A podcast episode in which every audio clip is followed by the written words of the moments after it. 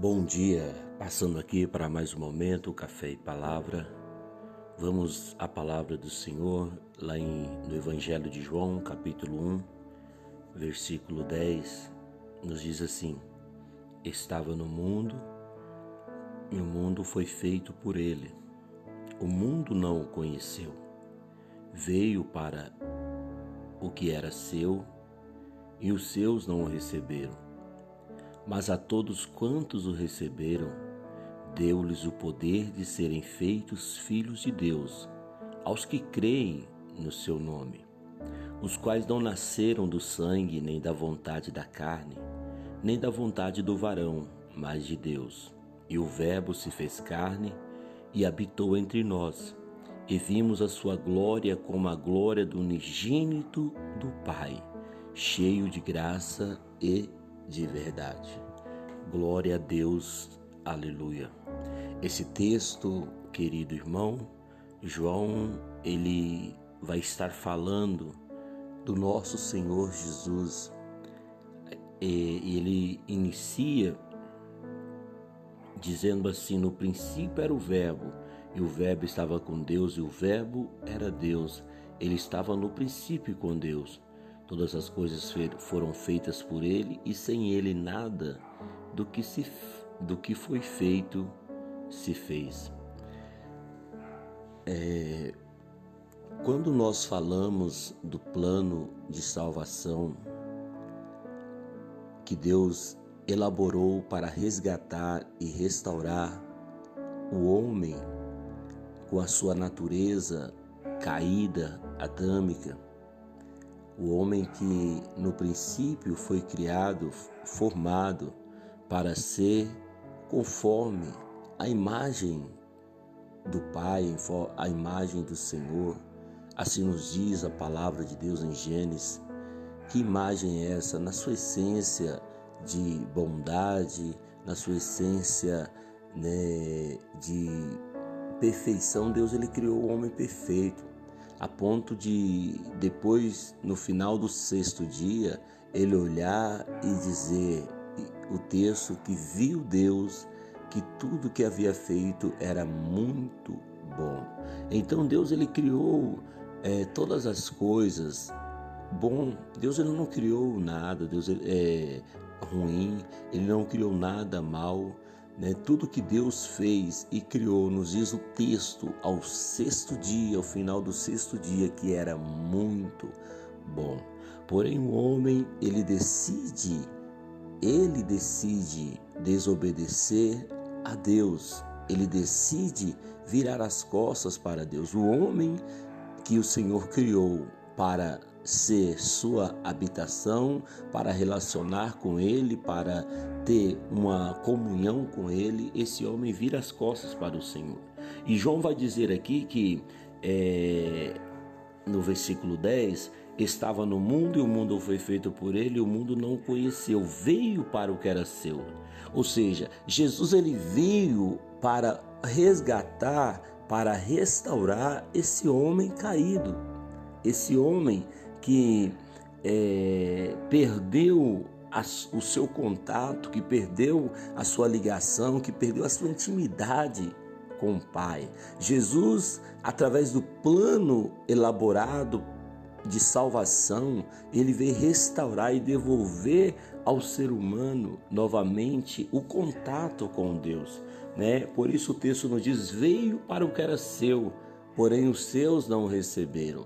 Ou seja, Jesus ele veio para resgatar a, a, a humanidade perdida. Porém, esta, esta humanidade, esse povo, virou as costas para ele, principalmente a nação que a qual ele nasceu, a, a, a nação da sua genealogia, da sua linhagem, não aceitaram, na sua maioria, não aceitaram o Cristo, não aceitaram o Senhor. Preferiram pregá-lo, colocá-lo numa cruz, do que submeter-se aos seus ensinamentos, à sua palavra. Porém, a palavra nos diz que todos quantos o receberam, ou seja, todos os outros que receberam a Cristo, Deus lhe deu o poder de serem feitos filhos de Deus por adoção através de Cristo. Nós nos tornamos filhos, não mais criatura. O homem, ele não passou a ser, ele não teve a, a restaurado a, ou, ou, a posição de criatura, mas Deus o transferiu para uma posição de filho, uma posição de filho de Deus, mas a todos quantos receberam deles o poder de serem feitos filhos de Deus, aos que creem no seu nome, aos quais não nasceram do sangue, nem da vontade da carne, nem da vontade do varão, mas de Deus. O Verbo se fez carne, habitou entre nós e vimos a sua glória como a glória do unigênito do Pai, cheio de graça e de verdade. Querido irmão, esse texto ele vai mostrar como Deus ele valoriza e como Deus ama você, como Deus se importa conosco, a ponto de elaborar um plano de salvação onde o sacrifício seria no seu próprio filho que se tornaria maldito e nós estamos falando de, de um filho unigênito, ou seja, João diz: nasceram do sangue nem da vontade da carne, mas da vontade do varão, mas de Deus. E o Verbo se fez carne, habitou entre nós e vimos a sua glória como a do unigênito do Pai, cheio de graça e de verdade. Ou seja, Deus fez recair sobre Jesus o meu pecado, a minha maldição, para resgatar-nos novamente para Ele. Então, Hoje nós não nascemos de novo não pela vontade da carne, mas sim pela vontade do Espírito de Deus, que nos vocacionou, que nos chamou, que nos convenceu do nosso pecado, da nossa vã maneira de viver.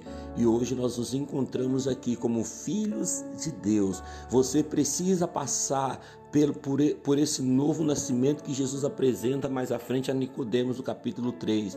Você precisa nascer de novo. Você precisa crer no nome de Jesus. Você precisa professar a fé no nome de Jesus, porque sem esse nome, sem a fé nesse nome, você se encontra perdido, precisando ser encontrado, precisando de salvação. E somente o nome de Jesus é capaz de restaurar e te condicionar, de, de, de transportar você da condição de criatura para a posição, ocupação de filho de Deus. Eu deixo essa palavra nessa manhã para você. Não abra mão da sua filiação com Deus. Não abra mão do, da tua intimidade com Deus. Busque cada dia mais essa imagem de filho de Deus. Amém? Que você possa refletir nesta palavra e refletir o que você é, criatura ou filho. Para tornar-se filho, é preciso receber Jesus, é preciso crer é preciso andar, é preciso entrar nesse caminho único que é Jesus de Nazaré. Amém? Senhor meu Deus e meu Pai, esta é tua palavra. Como eu amo esse plano de salvação, como eu adoro o Senhor, como eu louvo e glorifico o teu nome pela tua bondade. Meu Deus, eu te agradeço por um dia abrir meus olhos, me convencer do meu pecado, me convencer dos meus maus caminhos e me transportar para esse caminho que se chama Jesus Cristo de Nazaré. Obrigado por eu estar aqui, Senhor.